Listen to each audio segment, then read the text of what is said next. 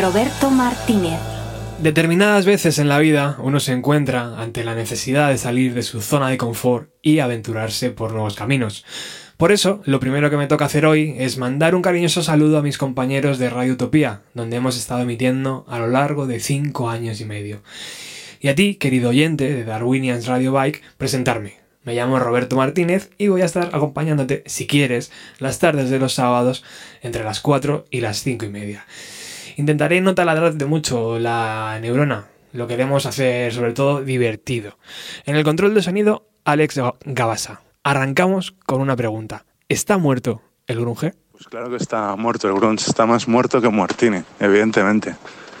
Y los festivales de música también están muertos, van por ese camino. En el Decode Festival, por ejemplo, Liam Gallagher a las 8 y su letra en pequeñito, rodeada de un montón de aprendices. Está todo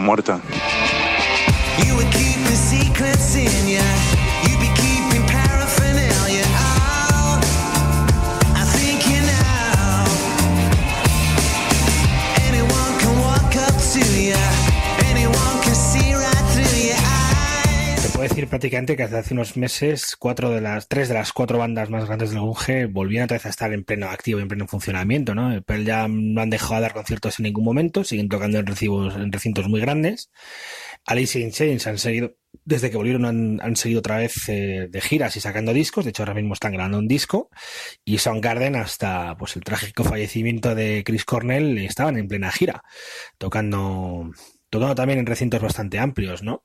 Y de hecho, pues eh, desgraciadamente la, el fallecimiento de Chris Cornell ha, ha, traído un, digamos, una atención mediática sobre el género, ha vuelto a tener una atención mediática bastante, bastante grande, ¿no?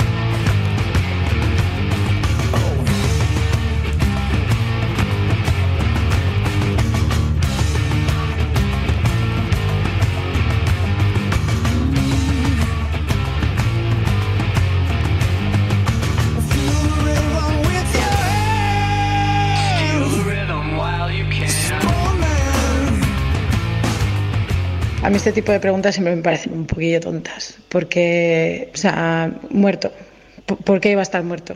Es que es, un poco tontería, o sea, es que en, el momento en el que todavía quede alguien, quede alguien el cual o la cual disfrute de, de esa música, o de ese arte, o de ese deporte, o de esa lengua, o de eso, o sea, va a prevalecer. Entonces, no, no creo, no creo que esté muerto.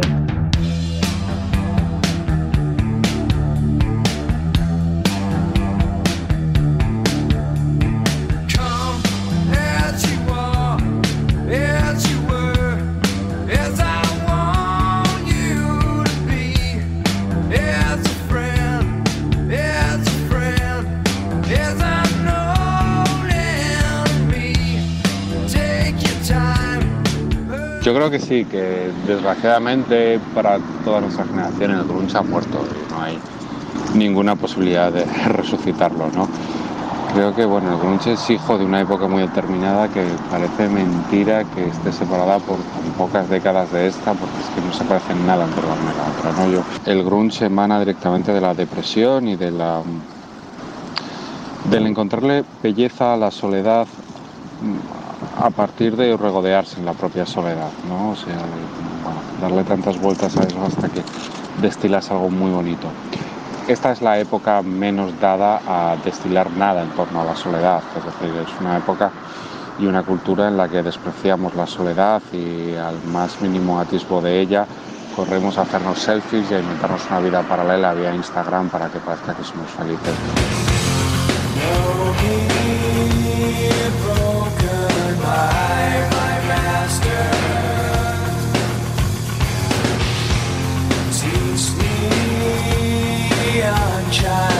Esto es como la canción de los secretos. He muerto y he resucitado, pero tu hablado. Kurt Cobain ya llevaba camisetas de Grunge is Dead cuando tenía a Francis en sus brazos. Luego se dijo que con la muerte de Kurt había acabado el grunge. Años más tarde con Lane Staley, pero el tema es que las reediciones de los discos, los aniversarios de muertes, de nacimientos, aniversarios de discos, hacen una y otra vez no enterrar eso, No sé si es por, me imagino que por motivos económicos puramente comerciales, pero el grunge ni está muerto ni está enterrado. Quizá muerto, pero no enterrado. Todavía nos quedan bandas como Pearl Jam que quizá han dejado esa crudeza atrás y han madurado. Sin Nirvana fue el grunge, Kurt Cobain está muerto, hace poco los metieron en el Rock and Roll Hall of Fame, los Foo Fighters están on fire y el sábado tocan en Varna, es decir, Dave Grohl sigue y Chris Novoselic acaba de sacar un, un grupo, o sea, no lo sé hasta qué punto. Yo diría que no está muerto. Todo lo que hace emocionarte y todo lo que llevas en tu corazón, en lo más profundo de tu corazón, no ha muerto. Así que, mientras gente como tú, como yo y nuestros oyentes sigan pensando y sigan emocionándoles todas las canciones relacionadas con el grunge, el grunge nunca estará muerto. Not a TV. Josh, turn these lights out. It's a fucking rock concert. Ready to stand up.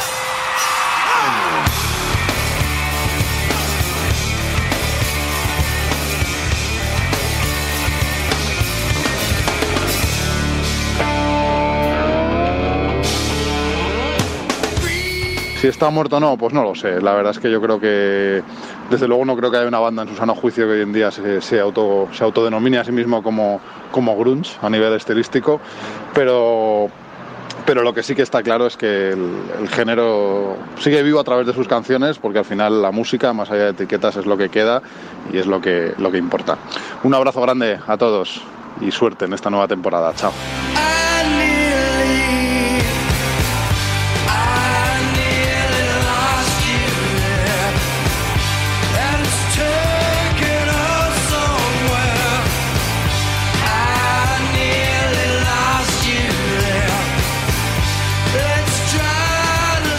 Es que el debate sobre ya no grunge, sino cualquier estilo de música, yo creo que lo podemos eh, emprender en, todas las épocas, en, en, el sentido de si está vivo o no, si está muerto o no. No va a haber un ambiente creativo eh, tan especial como surgió en, en ese Seattle ¿no? de, de, últimos 80, o la segunda mitad de los 80, y que dio como fruto todo esto. Eso solo pasa una vez en la vida.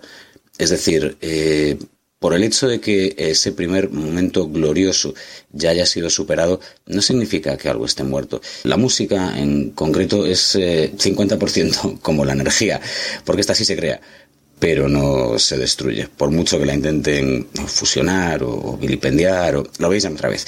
Pero vamos, que no, la música no se muere, no se destruye. Y por supuesto, tarde o temprano, vuelve a surgir.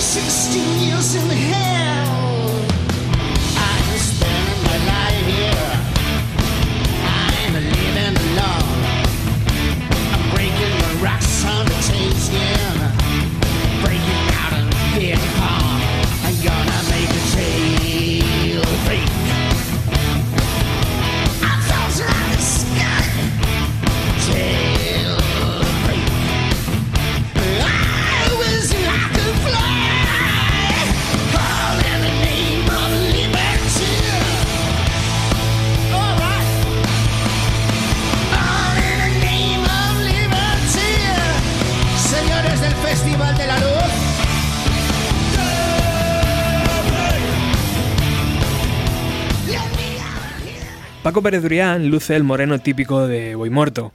Allí, hace justo una semana, se celebró la sexta edición del Festival de la Luz, con un cartelón increíble. Paco, antes de regresar, de regresar a Muerto, eh, si nunca hubieras salido de tu zona de confort, imagino que no existirían los conciertos de Radio 3, ¿no? Bueno, eh, los conciertos de Radio 3 son bastante antes que Voy. La zona de confort se acabó hace ya mucho tiempo y, y, el Festival de la Luz es una cosa que comenzamos hace justo seis años y en la que yo al final, pues, eh, bueno, parece ser que al principio, mm, un día por aquella tierra, por motivos familiares, como tú bien sabes, eh, dije, pues, ¿por qué no hacemos aquí esto, no? Y esto se ha convertido en esto y esto tiene una salud muy buena y esto es un festival benéfico, diferente al resto de los que hay en el país y, que acaba de terminar y que estamos felices y contentos. Tengo que agradecerte desde el corazón que hayas venido. Que, ¿Qué tal encuentras el nuevo apartamento? ¿Tu nueva zona de confort? Pues muy bien, muy bonita, muy bien, muy agradable y además con muchas posibilidades aquí alrededor para, para fiestas y, y demás. Por cierto, bienvenido a lo que era tu horario. También, bueno, hace muchos años, eh, sábados a las 4 de la tarde. Claro, ese es el moreno que traigo, el de, los 4, de las 4 de la tarde de los sábados y domingos. Bueno, abríamos el programa diciendo, eh, preguntando a nuestra audiencia si el grunge estaba muerto. ¿Para ti está muerto, Paco? Hombre, como movimiento así de tal y cual, pues, pues sí, pero te lo decía en el ascensor cuando subíamos. Pregúntale a una banda como Pearl que posiblemente cueste un millón de dólares contratarlo, si está muerto te dirán que no, o te dirán que nunca han sido grunge, yo qué sé. Hombre, la etiqueta sí, la etiqueta sirvió para, para colocarse en la historia como un movimiento músico social, cultural, etcétera y las cosas van evolucionando, van pasando, etcétera, etcétera, ¿no? O sea que, que bueno, no sé si la palabra muerto es la adecuada, pero no es lo que era, evidentemente, ¿no? Bueno, eh, Riff Raff, Los Vinagres, New Day, Chris Barron, Jarabe de Palo, Siniestro Total, Mago de Oz y Rosendo. Bueno, tocar en el Festival de la Luz es un gustazo. Tocar dos veces es un lujo y si ya disponemos de la presencia de Luz Casal, es un privilegio. Gracias.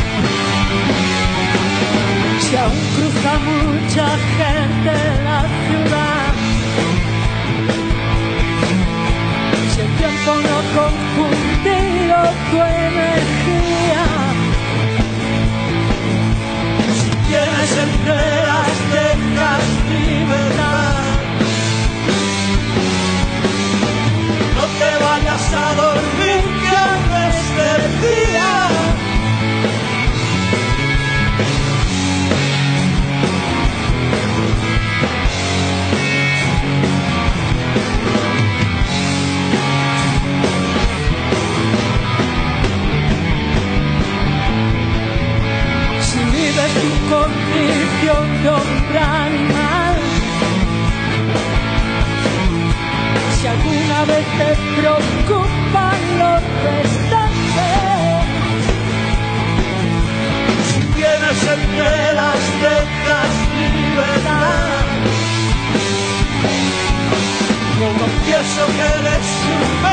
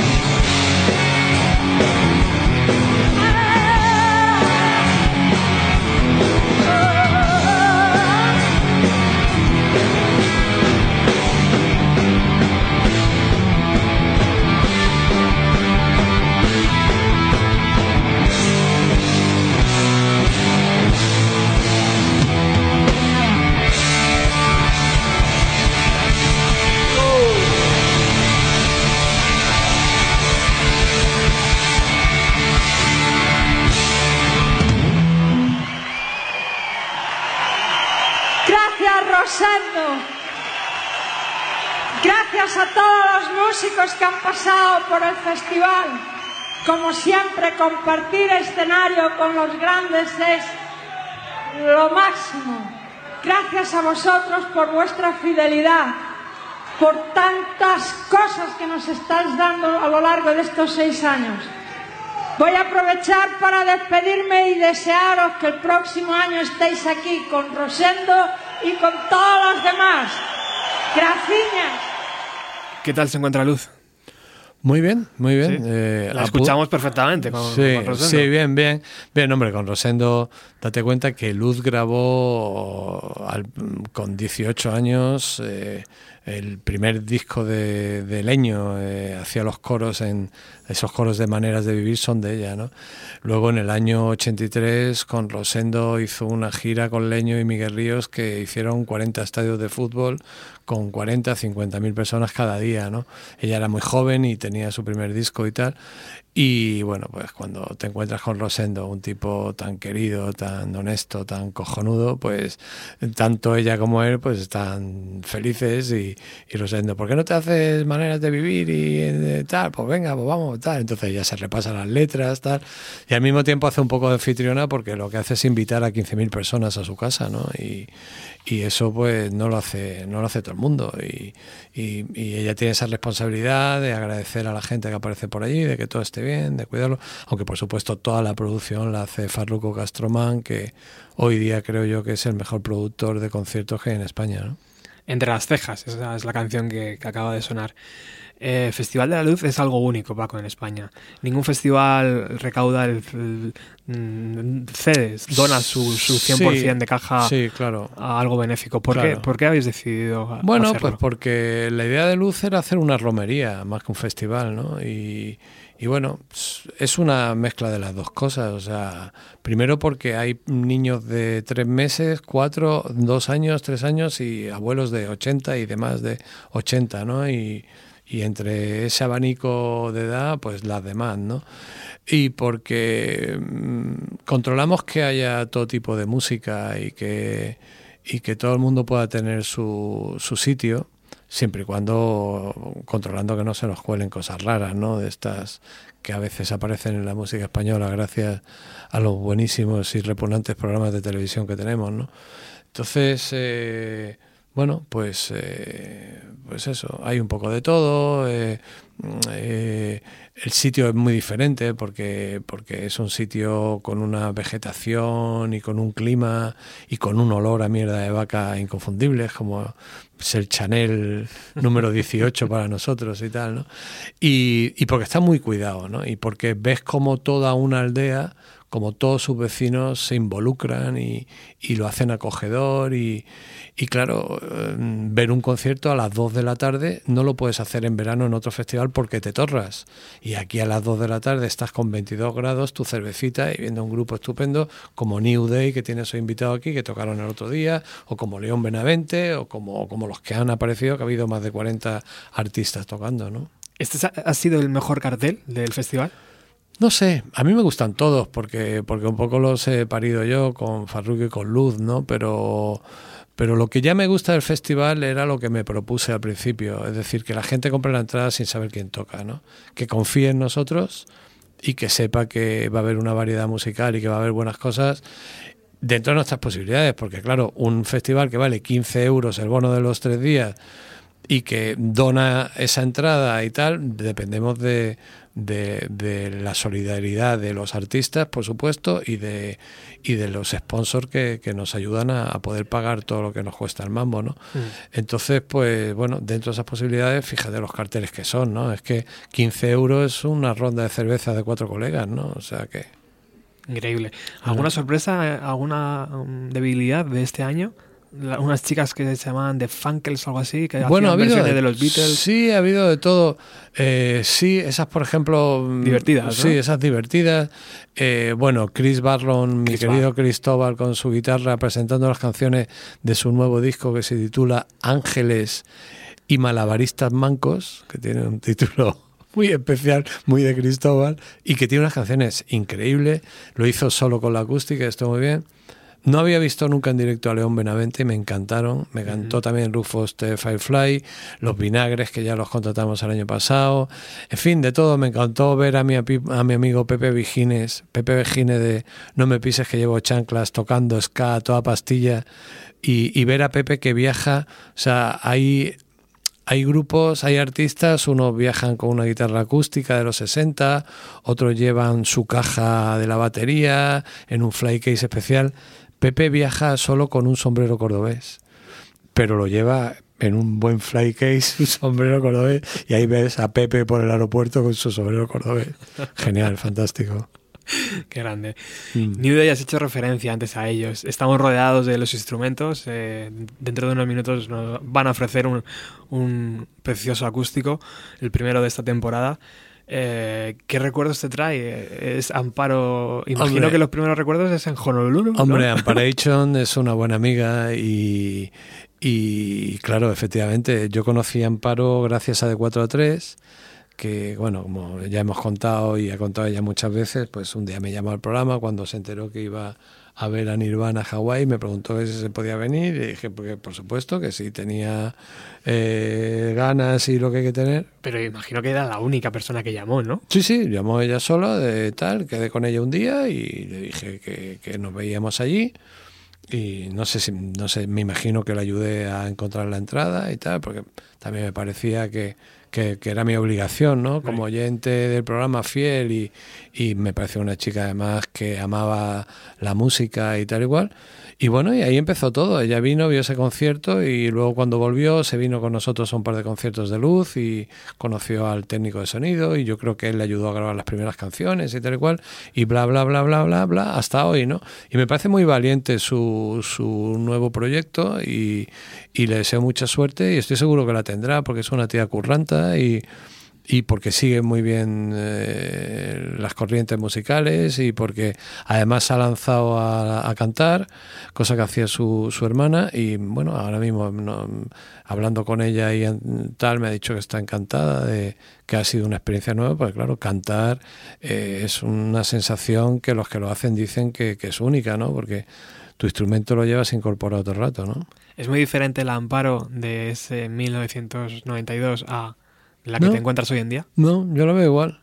Yo lo veo igual. Casi físicamente igual también. Sí, ¿eh? la misma chica con ilusión, con, con ganas de racurra cuña cuñacu, como dice Rosendo, y, y, nada, bien, y con, y con energía para, me ha dicho que van a hacer 17 conciertos en los próximos meses y tal, y bueno, pues eh, hoy día, con el lamentable estado general de los medios para cierto tipo de música, no le queda más remedio que, que, venderlo en directo y que la gente vea y como yo vi el otro día allí en Boy Morte, decir, joder, qué bien están, ¿no? Eh, es una cosa distinta a Dover, tiene eh, algunas cosas que se parecen, pero no, tienen unas nuevas canciones.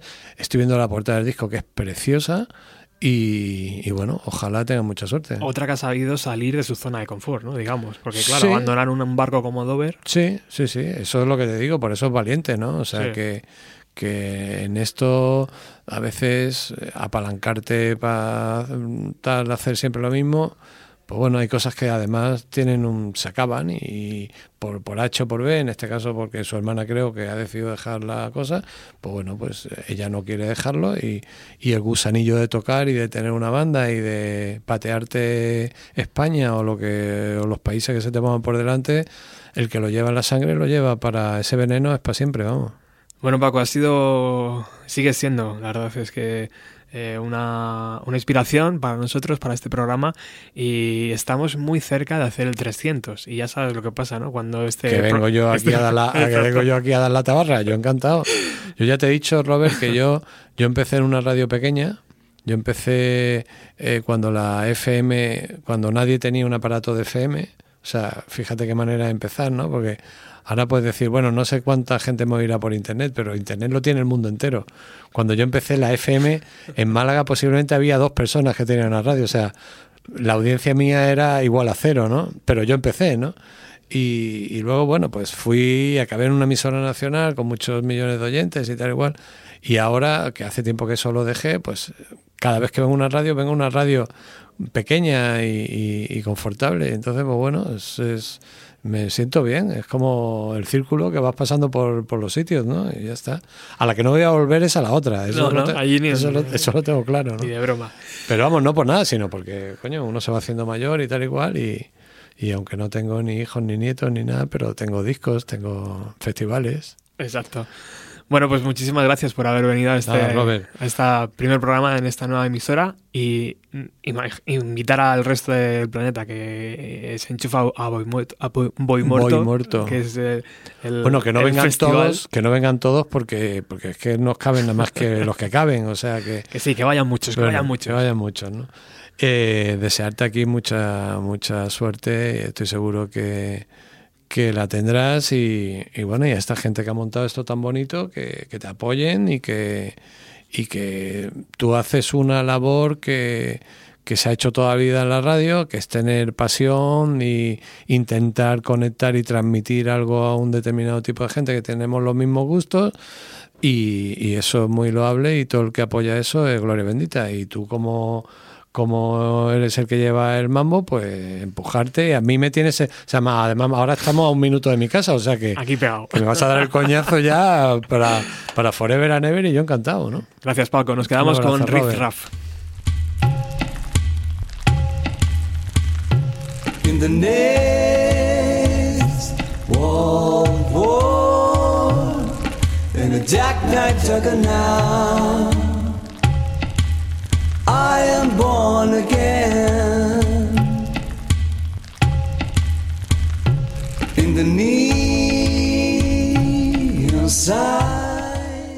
Este verano hemos estado inmersos, dando vida a un proyecto pionero en nuestro, en nuestro país. El OK Computer de Radiohead cumplía 20 años y lo hemos querido celebrar haciendo un disco homenaje.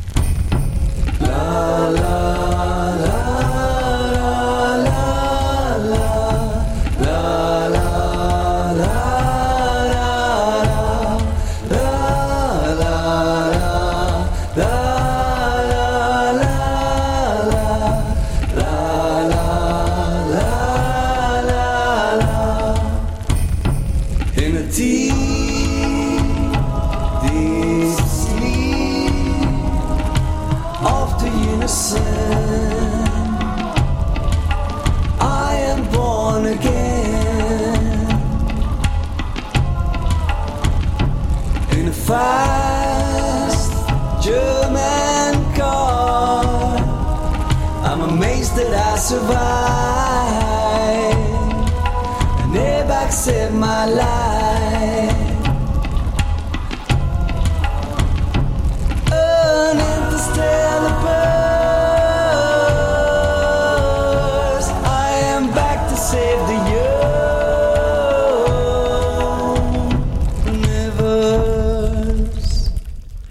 Dieciocho versiones en un doble vinilo limitado que han logrado financiación gracias al crowdfunding de mm, aproximadamente 200 personas. Tengo aquí a mi lado a Natalia. Natalia Castañeda, que mm, ella con eso de los números y, y las facturas y todo eso se, se- se maneja mejor que yo y, y me ha echado un cable durante este verano. Muchas gracias Natalia. Eh, hola Robert, gracias a ti. No sabíamos que esto de sacar un vinilo era tan difícil, ¿no? Eh, bueno, pero con ganas tiramos adelante con lo que haga falta. Al final han sido 4.000 euros, ¿no? Un poquito más. O, o Sí, por ahí ha estado, ¿no? Euro arriba, euro, no sé si han sido 3.999 o 4.00001, pero hay 4.000 redondos. Hacíamos unas estimaciones de unos 3.500, eh, una campaña en, en Berkami, una, un crowdfunding para alcanzar esa cantidad. La superamos y mm, solo podemos dar las gracias, ¿no? A- Gracias a, todos, los que se han involucrado, a todos los que han participado, a todos los que creen en el proyecto. a todos los medios que se han volcado también.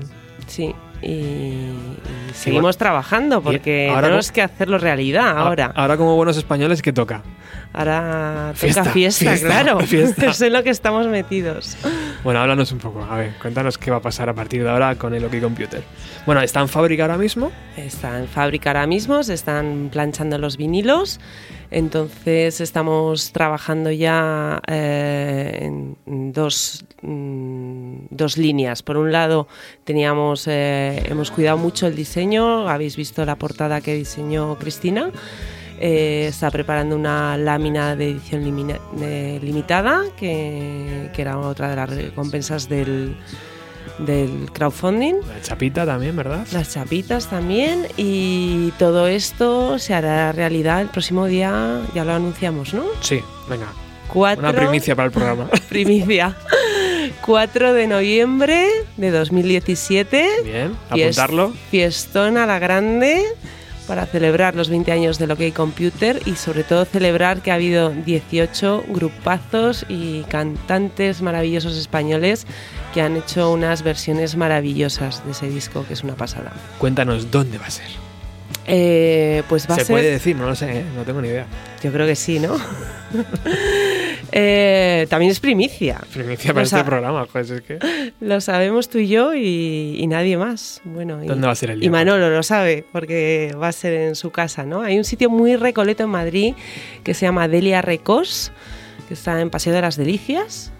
Eh, entonces es un espacio polifuncional, es eh, tienda de discos, es tienda de ropa, es estudio de grabación y, es el espacio perfecto para presentar este, este disco. Y estamos preparando una fiesta estupenda, súper divertida y con actividades a lo largo de todo el día para aquellos que habéis sido mecenas del disco eh, que podéis pasar a recogerlo, charlar con los artistas, eh, conocer cuáles han sido las tripas, cómo se ha ido forjando todo esto, todo el trabajo que tiene detrás y, y, por supuesto pasarlo mm, bien juntos duran- durante ese día todos eh, y compartir nuestro amor y nuestra pasión por la música, que es lo que nos une, ¿no? 4 de noviembre, Delia Records, Madrid. Va a ser un día estupendo. Por supuesto. Vamos a estar allí, vamos a poder recoger el vinilo. Y todas las preguntas que vayan surgiendo, por ejemplo, ay, pues joder, yo voy a recoger el vinilo, pero me han dicho mis amigos que quieren venir. ¿Qué va a pasar, no? Pues todo eso ya a lo largo de, estos, de estas semanas os iremos diciendo, os iremos dando noticias, porque entiendo que, que querrá mucha gente, ¿no? Es que, que ha comprado el vinilo o que no ha comprado, pero que va a acompañar. A lo mejor lo puedo comprar allí, ¿sabes? Las típicas preguntas que ahora la gente se, se va a hacer. Eh, lo iremos diciendo tranquilamente, ¿no? No vamos a desvelar Sí, todo hoy. Claro. Eso- no- eh, contacto con Bienvenida a los 90 en Y- Facebook Exacto. o sí, en redes sociales, Instagram. Ha merecido la pena, ¿no? Entonces el curro. Por supuesto, la música siempre merece la pena. Ayer te contaba que eh, volvía yo a casa por la calle andando, venía del cine y de repente así en aleatorio sonó una de las canciones que está en el, en el doble vinilo que, que, se está, que editamos y, y llegué bailando a casa. ¿Qué sonaba? Cuéntalo. Sonaba Airbag.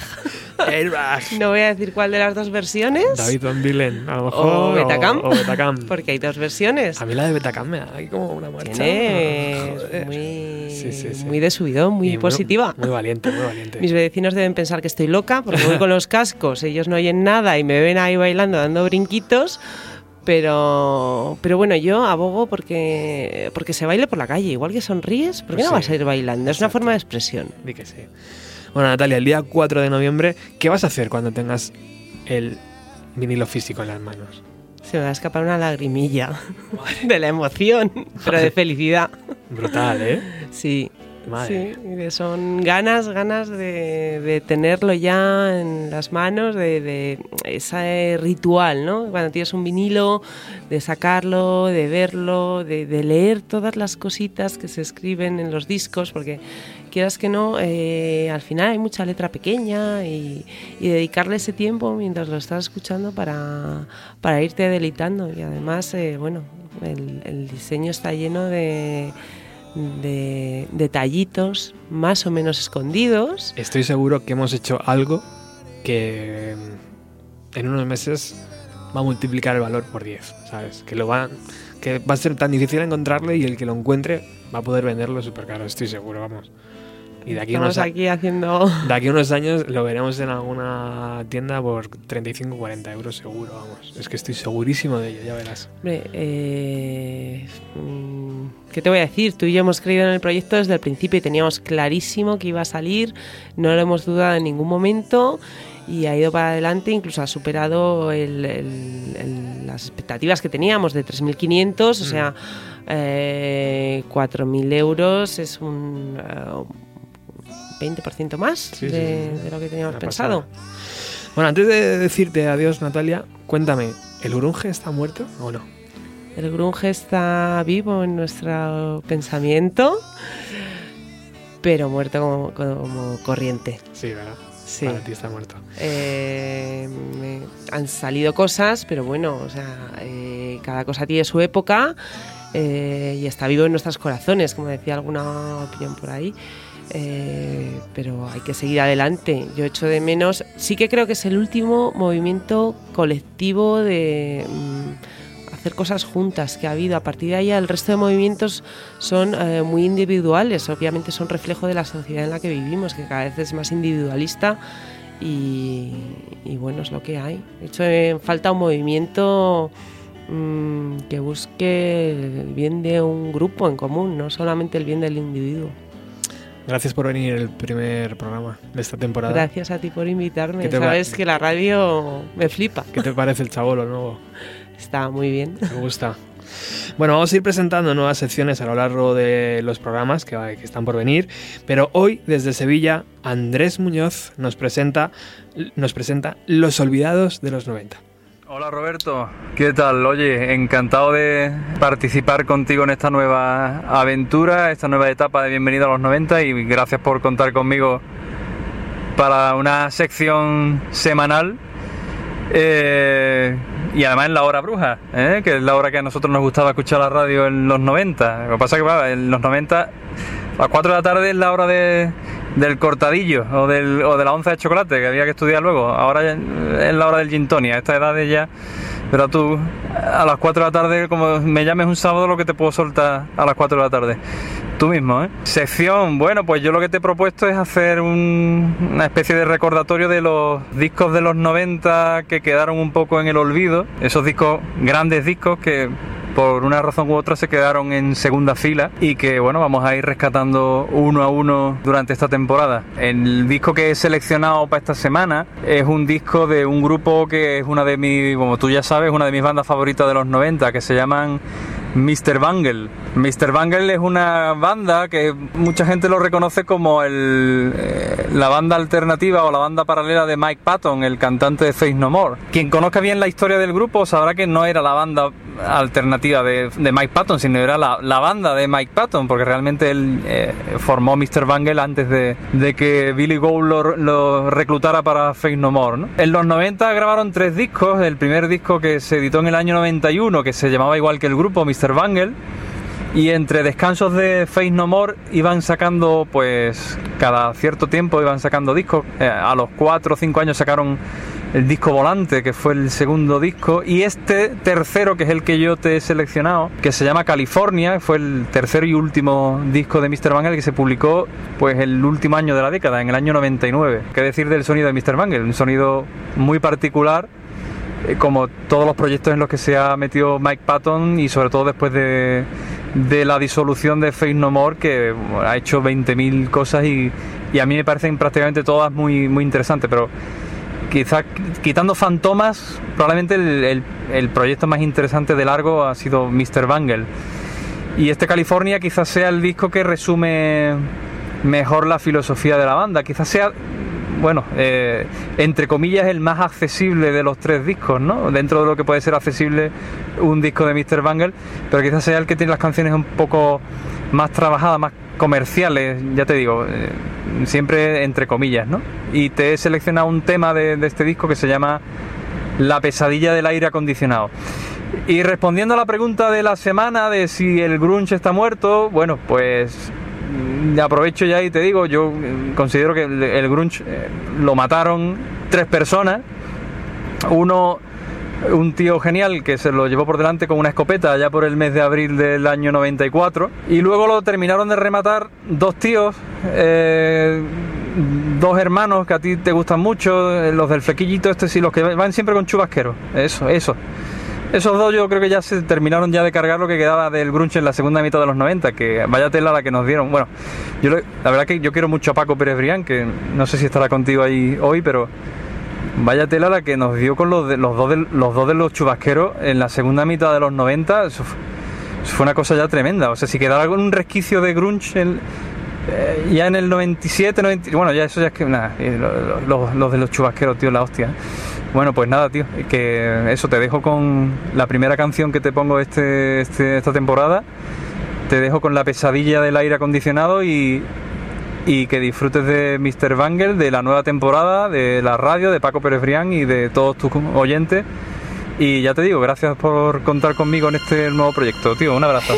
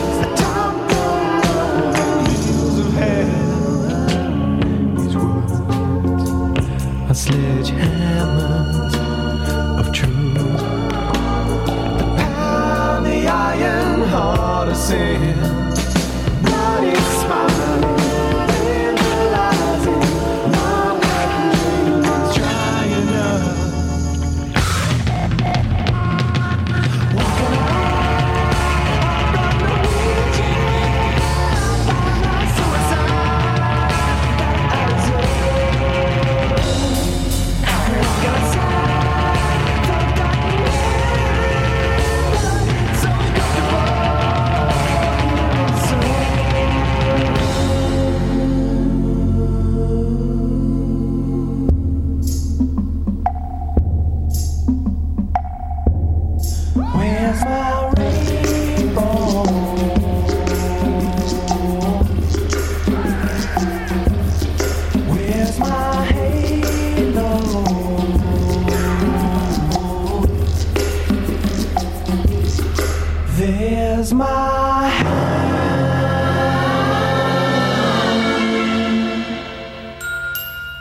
Una de las bandas del extenso cartel del Festival de la Luz nos visita hoy. Ya han pasado por el programa, pero queríamos empezar por, todo lo alto. Con todos ustedes, New Day.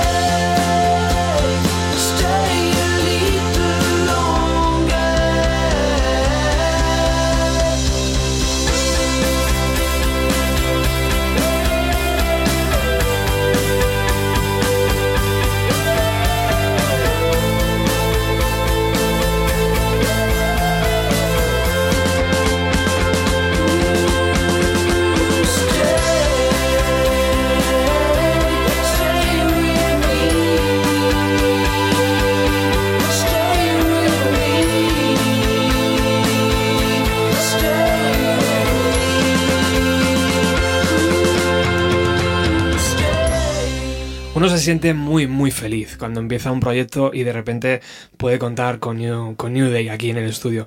Muy buenas tardes, chicos. ¿Qué tal, Amparo? Muy buenas tardes, Roberto, muy bien. Hola, Samuel. Hola, ¿qué tal? ¿Bien? Muy bien. Jota. Hola, ¿qué tal? ¿Todo bien o qué? Aquí andamos. Bueno, eh, imagino que... Bueno, la primera, la pregunta que tengo en mi camiseta, ¿no? Y que lanzábamos al principio del programa. Para vosotros, ¿el grunge está muerto? No. Eh, De hecho, hay muchos eh, grupos de, con gente de 18 o 20 años que están haciendo grunge como posesos desde hace ya varios años, además. Así que no, no, no Para Amparo, no. en absoluto. ¿Samuel? No, no, yo creo que, eh, que son, no, es una forma de entender la música que se ve que, que ya se queda ahí para, para todas las generaciones venideras que, las que las apetezca revisitar y pasar por ahí, igual que estilos de cualquier tipo de manifestación artística, yo creo. ¿Jota? Yo iba a tirar de Wikipedia ahora. ¿Qué es el grunge? Te da tiempo, te da tiempo. No, porque justo una compañera, bueno, una amiga nuestra, Nora, eh, la batería de Ola La Meta, me, me puso un grupo nuevo que sonaba muchísimo, o sea, otra onda, pero igual, pero sonaba muchísimo a Nirvana. Iba a buscar cuál era, pero no me acuerdo. Ajá. Bueno, muchísimas gracias a, a los tres por, por, por estar en este primer programa, ¿eh? Es muy emocionante poder Gracias contar. a ti por contar con nosotros, es un honor. Habéis estado currando de lo lindo este verano, ¿eh? La verdad es que estamos muy contentos, nos lo hemos pasado muy bien y esperamos seguir pasándonoslo muy bien. Sí. También hablaba al principio de eso de salir de la zona de confort y imagino, Amparo, que tú eres una, un- una de las personas que no tiene miedo a salir de la zona de confort, ¿no? Porque abandonar un barco como Dover es, es difícil. Pues yo, yo soy de las personas que tiene mucho miedo a ¿Ah, sí? abandonar la zona de confort, pero cuando considero que, que hay que hacerlo, lo hago, eso sí. Me, pero, pero soy una persona en general miedosa, me, soy una persona de costumbres, hábitos y, de- y demás. Pero, mm, pero también me, reconozco a mí misma que he sido valiente con, con el paso de- de adelante de ponerme a cantar, la verdad. ¿Ya estás acostumbrada? Ya estoy acostumbradísima. Sí. Bueno, o sea, tengo un nar- narcisismo agudo que me encanta, lo disfruto muchísimo, me divierte muchísimo y me encanta que me miren mientras canto. Qué bien. Eh, ¿Cómo la veis a, a la jefa, chicos? Genial. ¿Sí? Claro, sí, sí. Es la líder, ¿no? Sí, Nata. No- Claro, claro. No hay otra Eso forma de verlo. claro. Soy una cantante, pero no sé la líder para nada. ¿eh? ¿No? ¿Quién es la líder del grupo? Eh, yo es que Jota. creo que no hay. Yo creo que, que no hay ¿No? un líder así. Hay- Es un equipo. Claro, Un es un equipo, cada un uno equipo. tiene eh, sabe lo que sabe, lo que se, se le da bien hacer y lo que las áreas, ¿no? Que cada uno y confiamos mucho en que, que cada uno hace bien lo que lo que sabe y Hombre. lo que no sabe uno lo sabe el otro, y lo que no sabe otro lo sabe Sí. otro.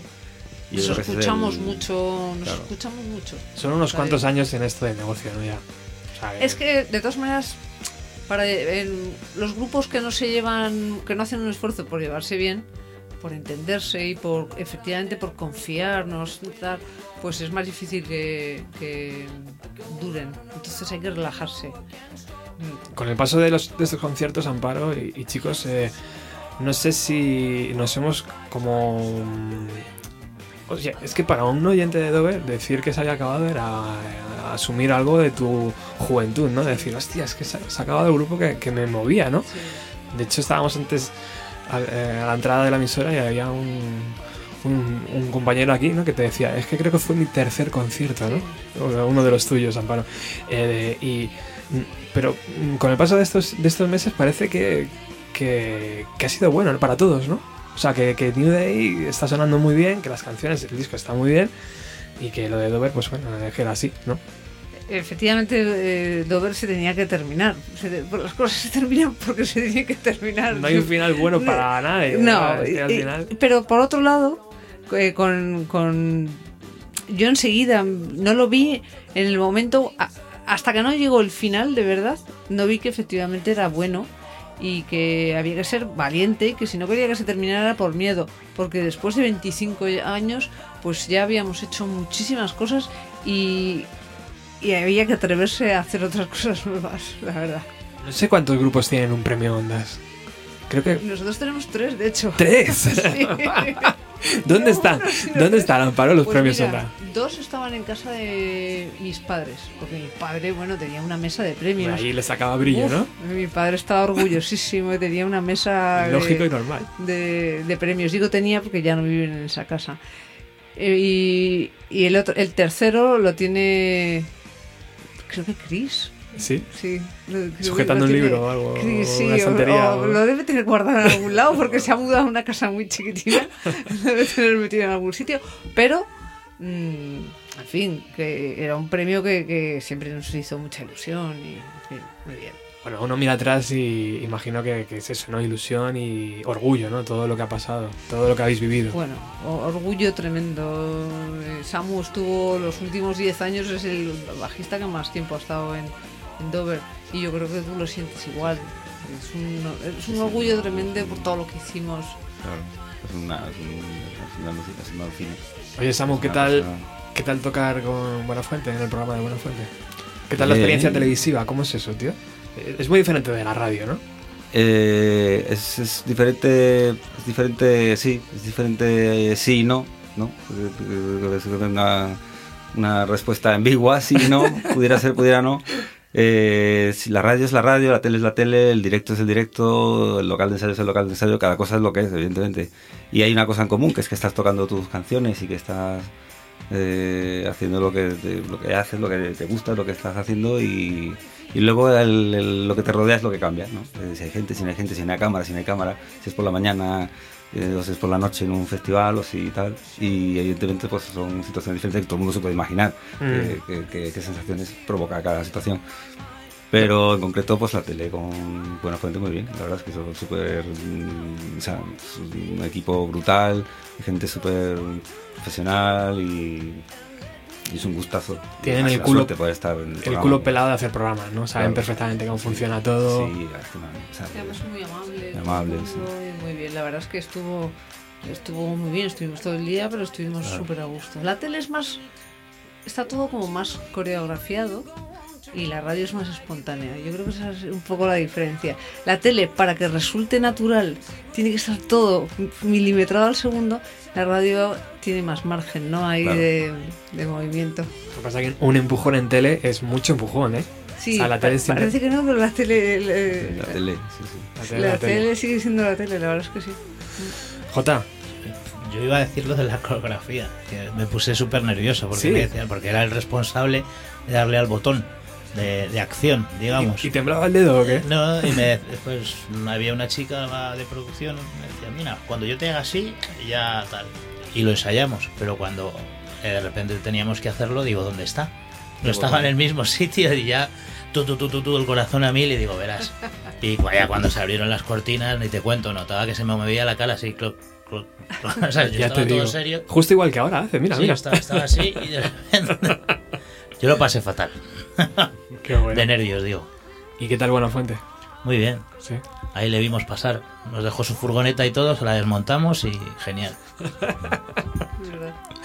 ¿Sabes, ¿Sabes, Jota, que hoy toca, hoy esta noche, en Barcelona toca Dave Grohl? ¿Cómo? Esta noche, sí, sábado, esta noche, sábado, toca Dave Grohl en Barcelona. Pero Un como... show así Concierto secreto, sí, concierto secreto. presentación de disco. ¿Pero él o...? Foo No, Fighters, no, Foo. Fighters, Ah, sí, sí, ah, sí. Pero digo Dave Grohl porque tú eres batería y me gustaría saber si él como batería te ha influido o en algún momento has dicho, hostia, este tío sabe darle al bombo, ¿sabes? Y a la caja. Mm, O para nada es algo Es que en esa entre tus época- gustos. mm, bueno, en la época de Nirvana yo estaba muy con Police y ACDC.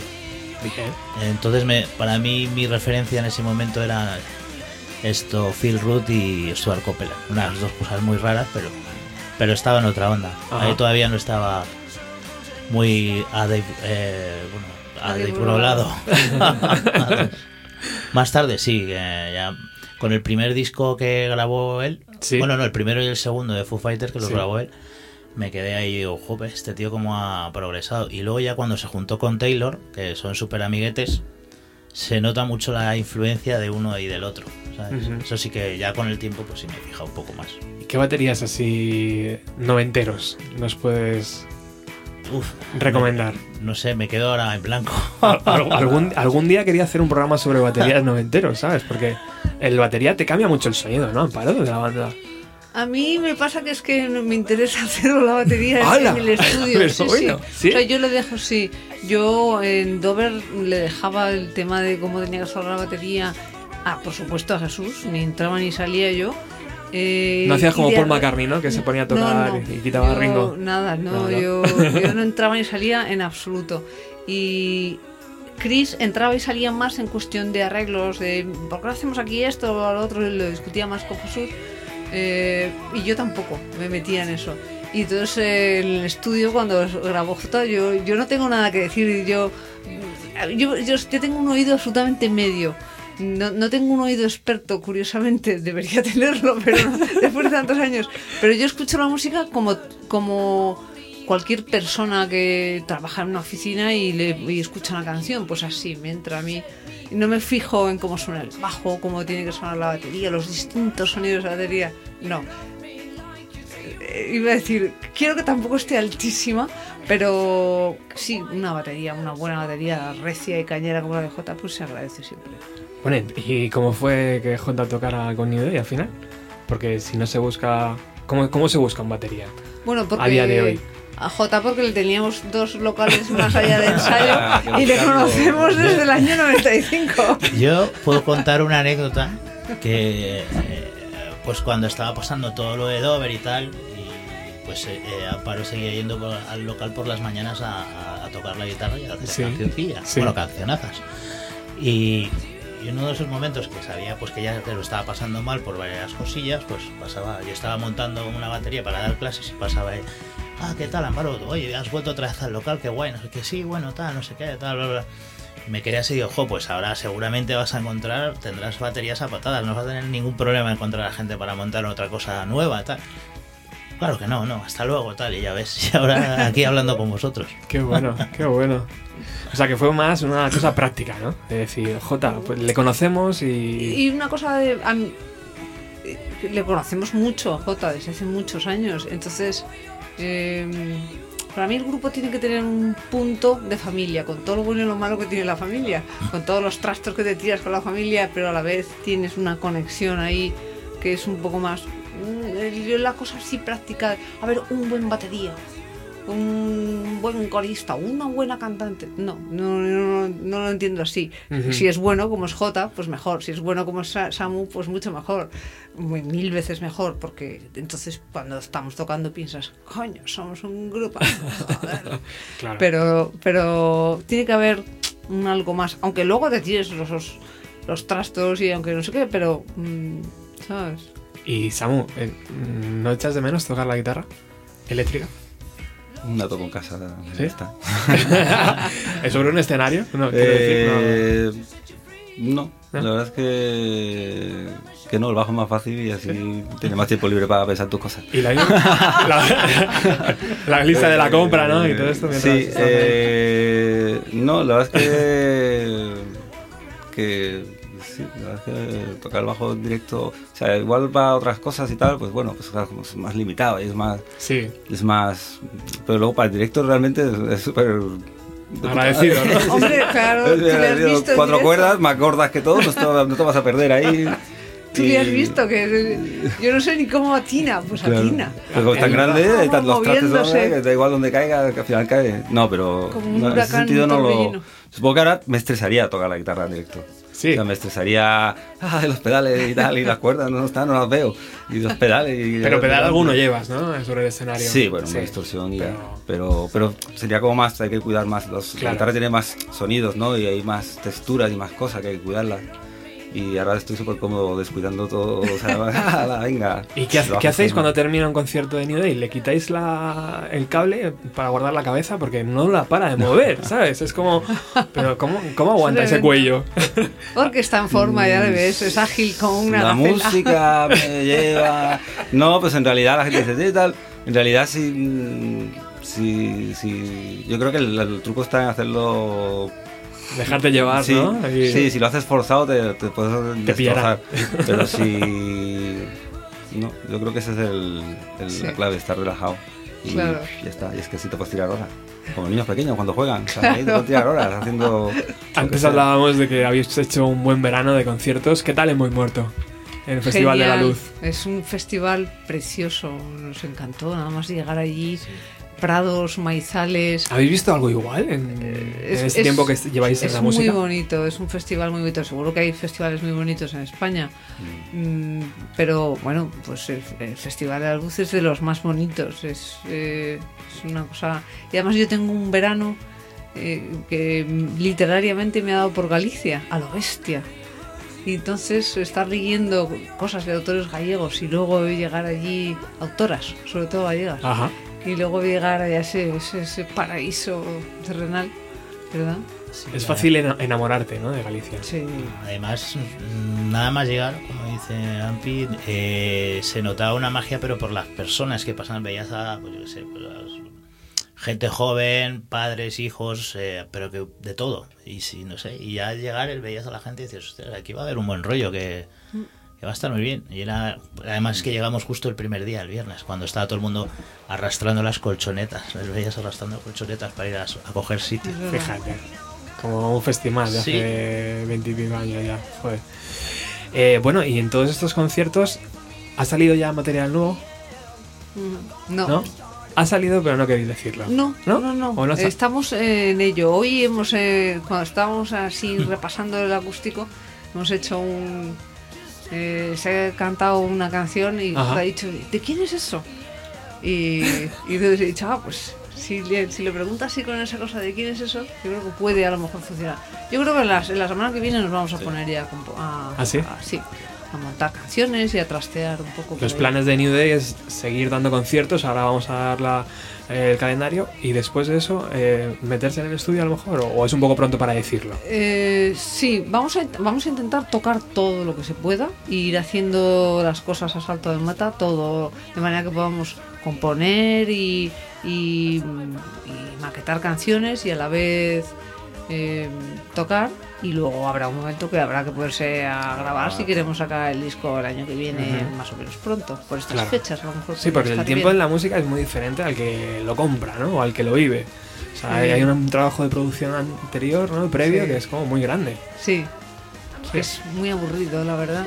O sea, hacer las canciones está muy bien. A mí me, me gusta mucho y todo el trabajo que hacemos en el local de probar cosas y las canciones van como mm, ahí adornándose y a mí eso me gusta mucho. Luego mm, el, el momento del estudio, eh, con quién vas a grabar, no sé qué, no sé cuál, cuándo, tiempos. Eso ya no, no me gusta nada, pero bueno, hay que hacerlo. para, para sacar discos hay que grabarlos. Ni siquiera te gustó con Barrett Jones. Eh, no, tampoco.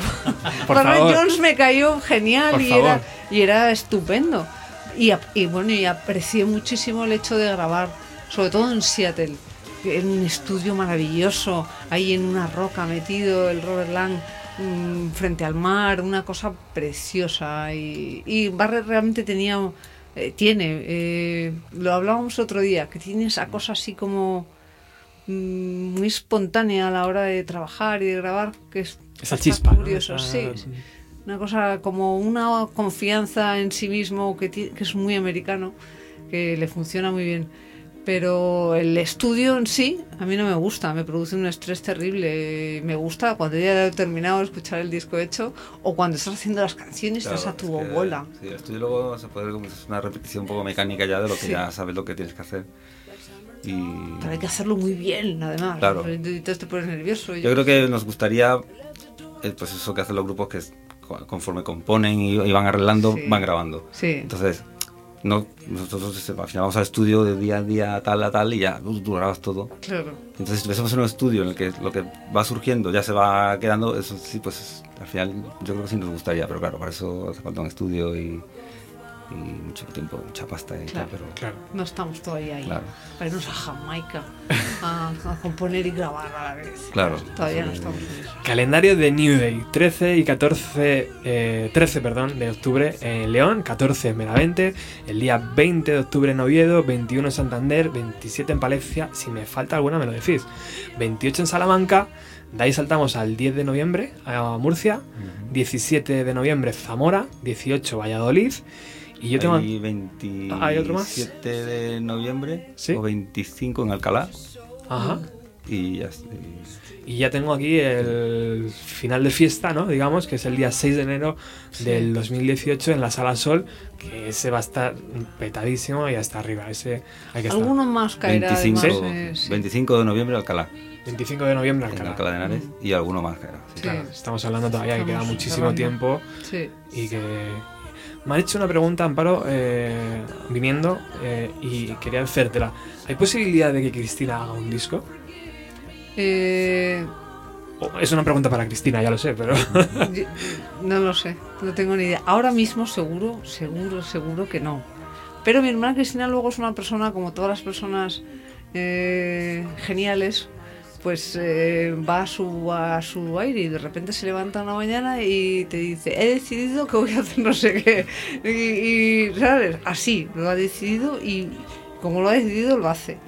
Entonces, yo lo que sí que creo es que habrá una un momento en su vida, no sé cuánto tiempo faltará para ese momento, que Chris se levantará un día y dirá, voy a hacer canciones y voy a grabar un disco, seguro. Pero ahora mismo no sé si lo digo me dice, esto es loca. O sea que- Bueno, en este primer programa eh, tenemos eh, el estudio lleno de instrumentos. eh, hemos traído a New Dave para hacer un, un- un precioso. No sé cómo llamarlo. Es, a- es un acústico, pero es un poquito más que acústico, ¿no? Es un. Es un, es un acústico, acústico con, con- con J ahí con haciendo brío. muchas es, Local acústico. Local acústico. Local acústico. Porque lo ensayamos además sin, sin micros y sin nada. O sea, totalmente a pelo. Pues vamos a poder disfrutar de, de estos eh, de estos tres amigos ya del programa en esta tarde, en esta tarde de sábado que iniciamos esta nueva temporada de Bienvenido a los 90 aquí en Darwinias Radio Bike, la radio de la bicicleta, pon allí, Amparo. ¿Ya? Pues eh, hay que ser muy valiente, como decíamos antes, para venir a- hasta aquí en bicicleta, pero desde luego a mí la bicicleta me encanta, que haya una radio, radio bike, me parece una idea maravillosa. Sí, ¿verdad? Sí, la próxima vez que vengamos, a ver si nos sortean una bici, a ver quién nos toca de los tres. Hay unas cuantas ahí detrás, ¿no? Podían sortear Sí. alguna, joder. Bueno, eh, Ya he encontrado el grupo ¿Ah, sí? de la primera pregunta. ¿Cuál es? ¿Cuál es? eh, Whitesets. No sé si lo he pronunciado bien. Ajá, The Whitesets. Ajá. ¿Ese grupo es el que decías que? Sí, que no encontraba antes cuando has hecho la primera era pregunta. Ah, ¿no? sí, sí, sí, sí. Era grunge. Bueno, Que mantiene sí. la chispa, ¿no? Sí, sí, sí. Vamos, es de ahora, de ahora a ahora. Jovencillos. ¿Y de dónde son de aquí? No, no, no. No. No, sé. O sea, la son Ni idea. extranjeros, pero es la, la poca información que tengo. ¿Pero desde- o no? Sí, Sí, para sí. mí sí. Bien. Bueno chicos, eh, el estudio es vuestro. Vamos a bajar la música, Alex, de- del disco de, de Sunrise y vamos a dejar que, que- que nos deleiten ¿no? con, su, su música en directo. Gracias por estar aquí Gracias a ti, Roberto. y es un placer teneros a los tres y, y- y ojalá pueda traer- traeros muchas veces más. y, y muchísima... En bici, aunque sea. Muchísimos Ah, éxitos en tu nueva andadura que, bueno, está garantizado Sí. con el following que tienes. Vamos a escuchar este concierto privilegiado para los oyentes de Bienvenido a los 90. Gracias. Hasta A ti. luego. Chao.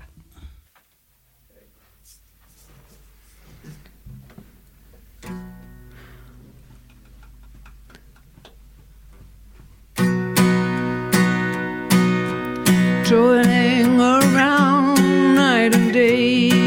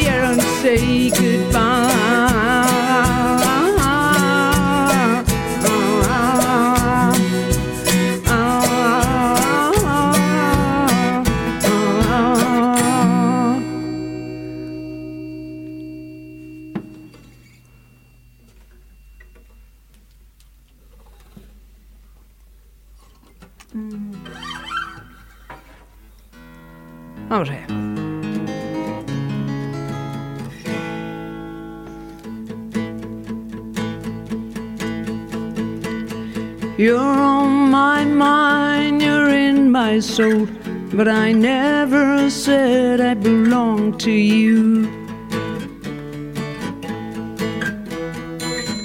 I know I'm telling lies again, but I always thought you belonged to me. Tell me if I fell you, cause you know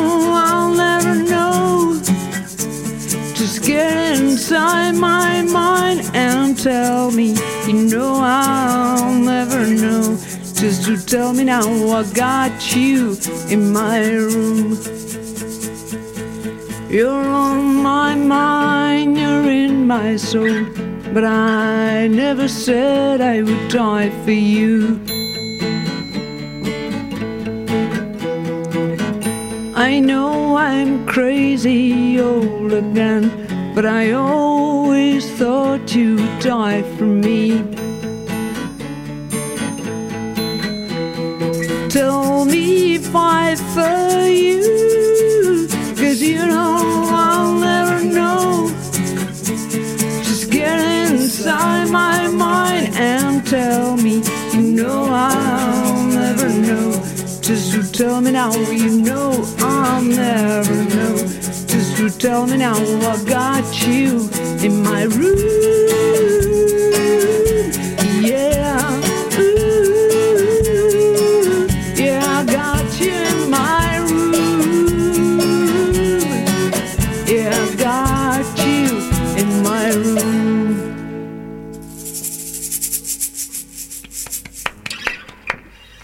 Very nice.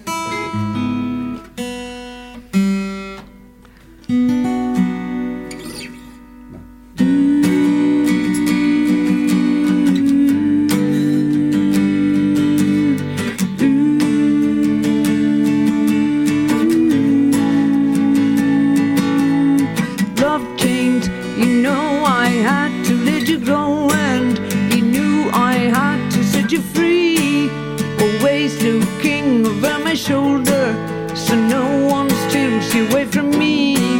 I saw you, knew that you were danger. I felt the time and strap around you. You said you wrapped the world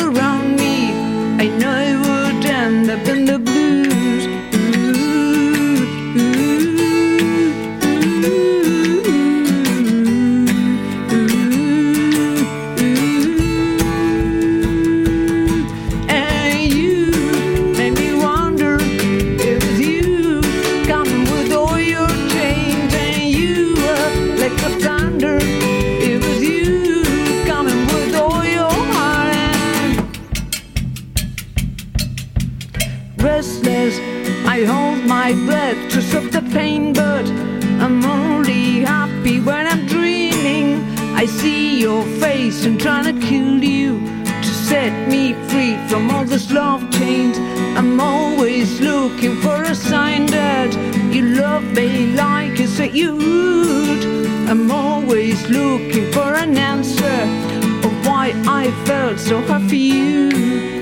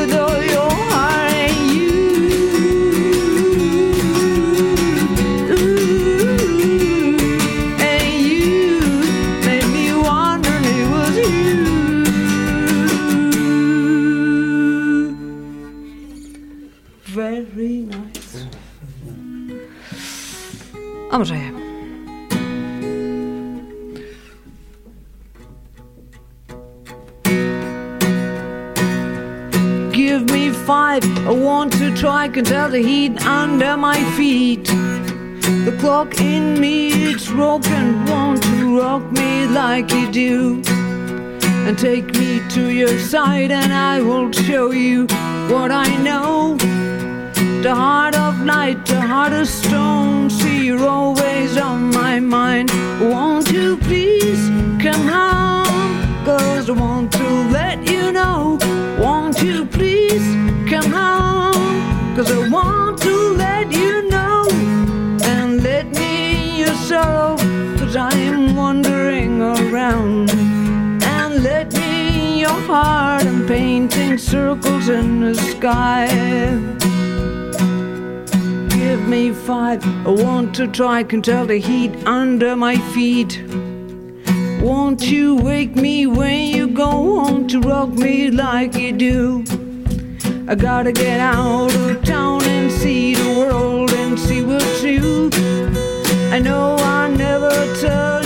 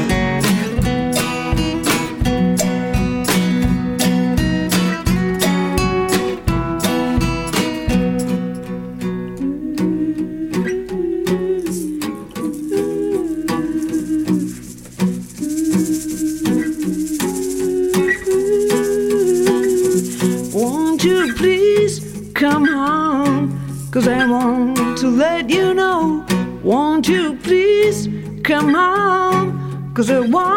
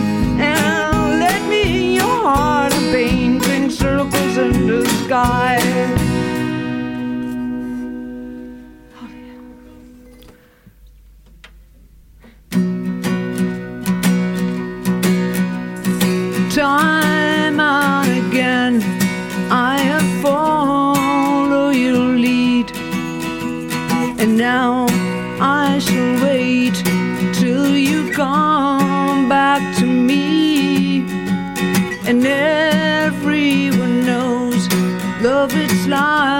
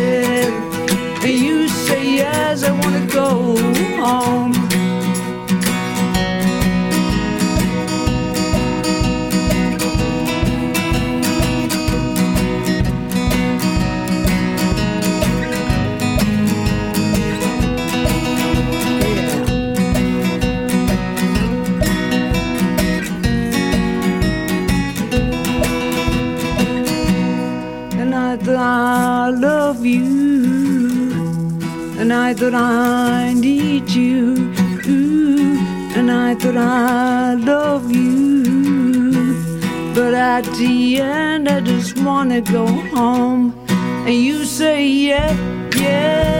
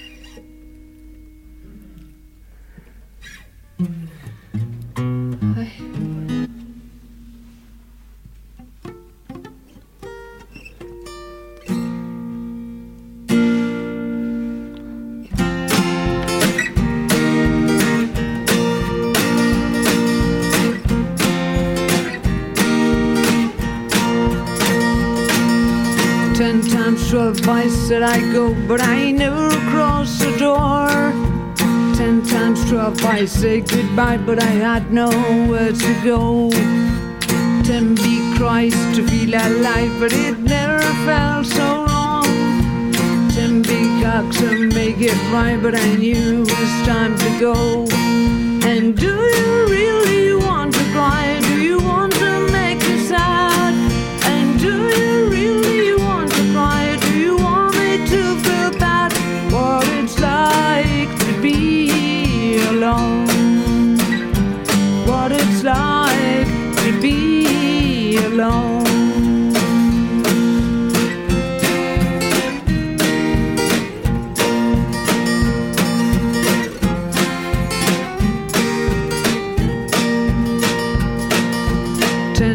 12 I shut the door, but I never walked away. 10 times 12 I said I go, but I never got the nerve.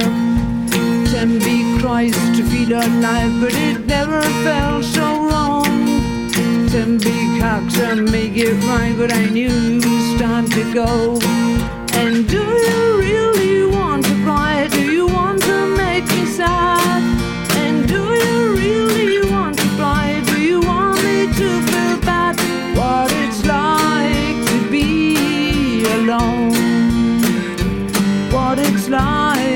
To be alone? There's no sorrow in beauty mine, no tomorrow. And will you, will you try? Ten times twelve I said I go, but I never cross the door. Ten times twelve I say goodbye, but I had nowhere to go. Yeah.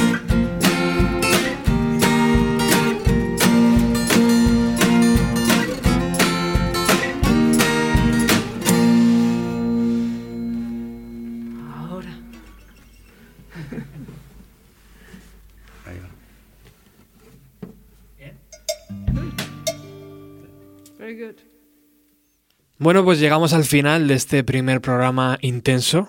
Eh, en mi cabeza yo tenía dibujado algo parecido.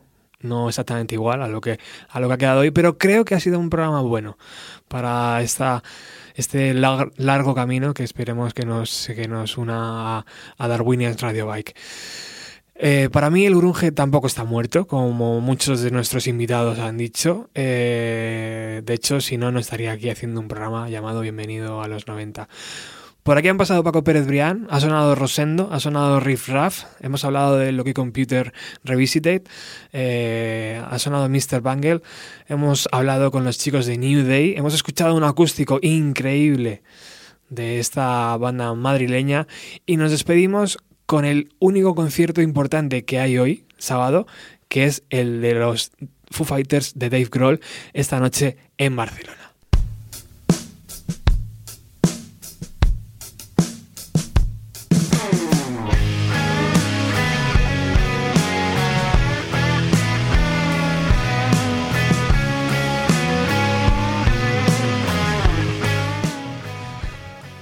Estado al otro lado haciendo labores de. Algo se ha roto, no pasa nada. Haciendo labores técnicas Alex Gabasa, que ha sido un 10. Gracias, compañero, desde aquí. Eh, larga vida tú y yo, ¿no? Aquí. Eh, nos hacemos ojitos de amor. Bien, bien, bien. Eh, esta canción se llama Sandy Rain. ¿Sandy Rain? ¿Es correcto el título, Alex? Y mm, la batería está tocada por el mismísimo Paul McCartney. ¡Guau! ¡Qué de puta madre que Paul McCartney toca en tu disco, ¿no? Solo Dave Grohl lo puede hacer. Dave Grohl y pocos más. Así que nos despedimos con ellos. Gracias por haber estado ahí. Volvemos el próximo sábado con más música de los años 90. ¡Chao!